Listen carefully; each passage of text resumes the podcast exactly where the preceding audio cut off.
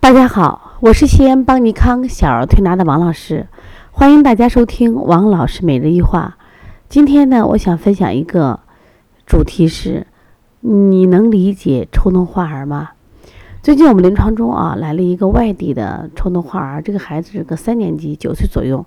其实人长得真是人高马大，非常结实。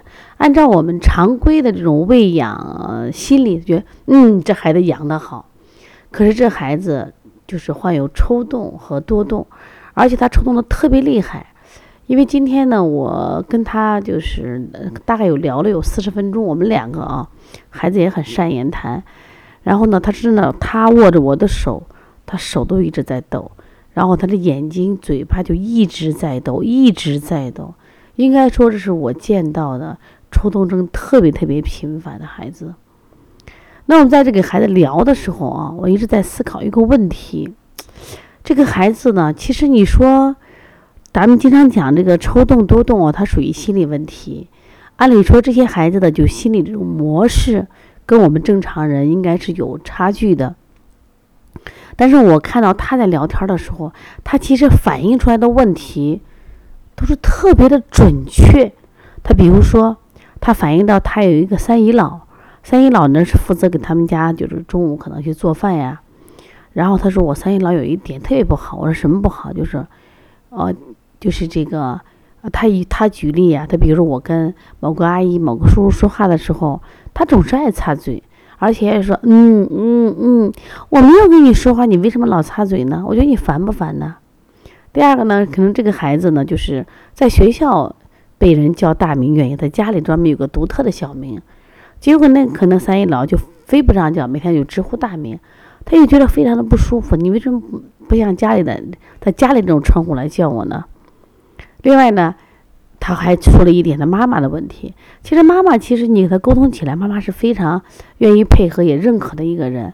他说：“你看我妈妈吧，早上带我去上学，她竟然干什么呀？穿着睡衣，穿着拖鞋，竟然不梳头发。”就妈妈说我很累呀，那弟弟还生病着了，你生病了，我照顾了你，还照顾弟弟，那你那那你要理解妈妈。但是他其实说的也没错呀，你去出门的时候，你怎么能穿着睡衣去？你怎么能穿着拖鞋去呢？然后他给我反映的，我说那你这个三姨姥姥在你们家的是什么样的身份？他说来做饭。我说那你是妈妈和姥姥做不了饭？他说不是呀。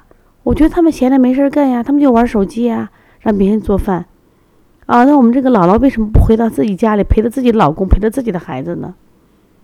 哎，你跟他聊起来，我觉得他真的他说的也没错呀。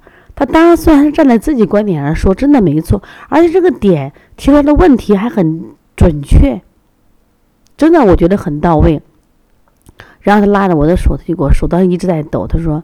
老师呀，你能不能给我开一种药？这个药呢，能让我和我三姨姥的关系和解，我也不想生气。这他说第一件事。第二件事，他说我们班有个同学，我特别不喜欢他。我为什么不喜欢他？他说，因为他自己抽动嘛，他就每天要盯着他，啊，他就很生气。然后呢，他说，那你能不能有一种方法去告知他，让他不要去再看我？他说我是学习不好，我真的有些东西学不动了，他们老去。瞧不起我，啊，你有没有方法去让他们不再关注我？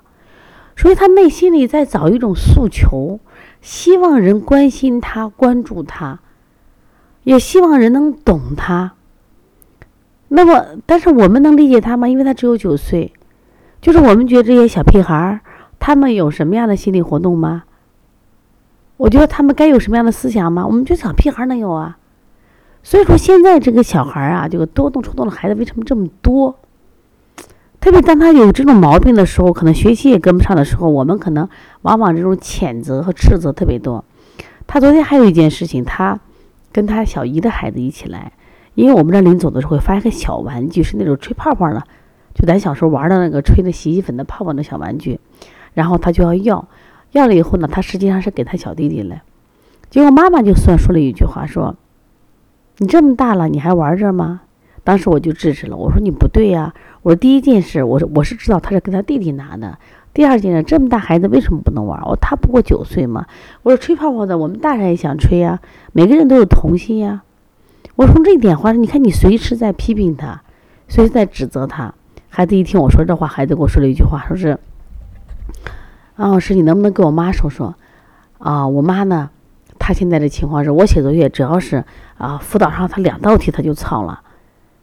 他为什么会操呢？他肯定这个孩子慢呀，这个孩子注意力不集中呀。其实我为什么想啰啰嗦嗦那么多呢？实际上我们懂不懂这孩子？就是日常生活中。”这种孩子之所以生病，其实我们发现啊，多动抽动的孩子情绪都比较敏感。今天我给他做了个测试，就是敏感测试，在你的手臂中间有轻轻的指甲划一道。一般的人可能划一道，一分钟以后就没有了；有的人呢，划一道以后，他能量越来越明显，越来越明显。那么当时我给他去测试，他就是那种很明显的，就是敏感体质的人，而且他也测出来他的鸡蛋高度不耐受。鸡蛋高度不耐受，像那一天他就吃了汉堡包以后，哎，他这个症状就明显的加剧。这是从当然这是外在食物的问题。第二个就是说，我想证明他就是一个敏感的人。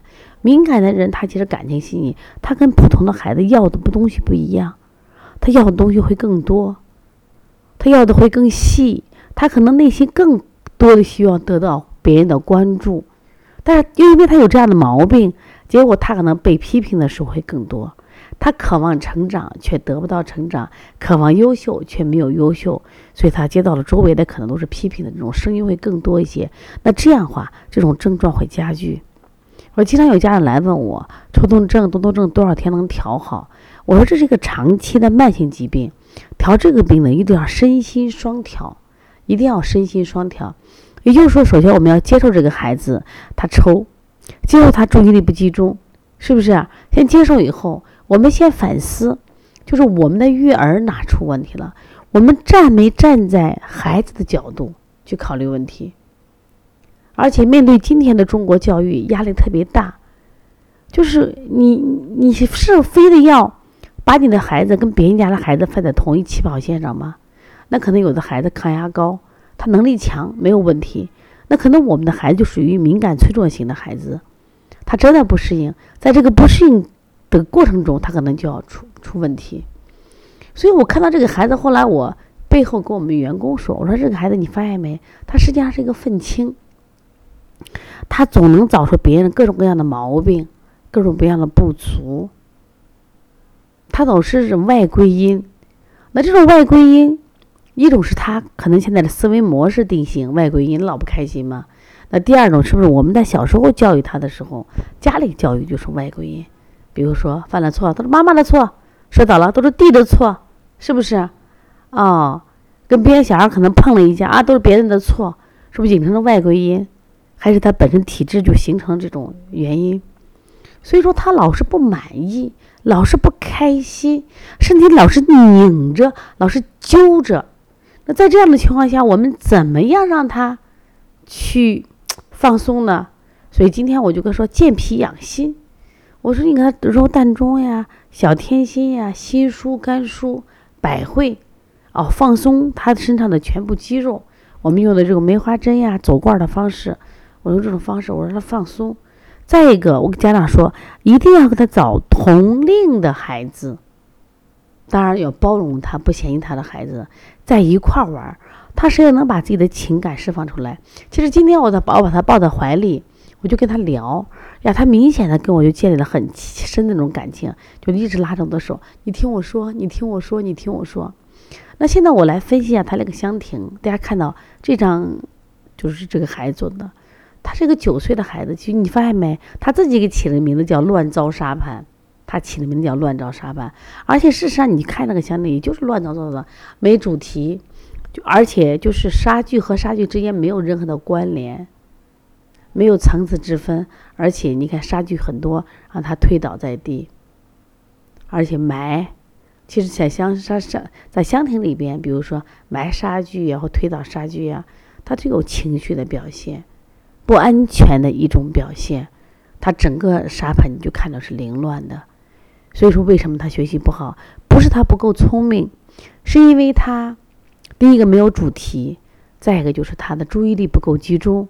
所以说，他不能把就这些东西看起来无关的东西关联起来。你比如这个沙具摆在这个香亭沙盘上，它一定是有关联的，但它没有关联。它它其实是就是一种无意识在做，但别人无意识在做，可能做出就是一幅作品，而他无意识做，他做的不是一幅作品。就是你这个画面，你看的特别乱。这就是我们要现在要分析的，要要思考的。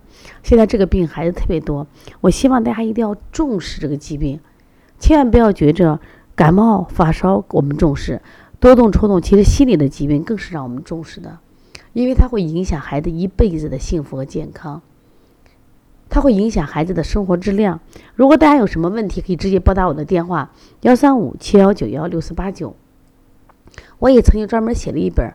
关于小儿抽动的多动的五合一疗法，那今年我们过完年以后呢，也开一个这个香庭疗法的培训。我希望大家来认识下香庭疗法，我觉得特别好。其实现在我们每个人都会多多少有一些心理问题，成年人的焦虑呀、抑郁呀、这种强迫呀，还有烦躁，其实叫焦躁、暴躁，都是这这都是病。那早期可能仅仅是心理问题，那后期发展就是精神问题。说现在我们。各大医院的新生科，其实过去叫精神科，越来人越多，越来越饱满。我们大批的人去学习心理学，为什么？其实关注心理健康跟关注身体健康是一样重要。那么关注心理健康，我希望从小做起，千万不要用你家长所谓的精英教育啊，再来教育孩子，也不要用你所谓的你想当年你的成长来。教育你的孩子，因为真的时代不同，我们的生活环境改变太多了。说希望大家听到这个分享以后，反思一下自己是不是该成长了，是不是需要成长了？因为只有你的成长，才会给孩子带来巨大的收益。好，谢谢大家。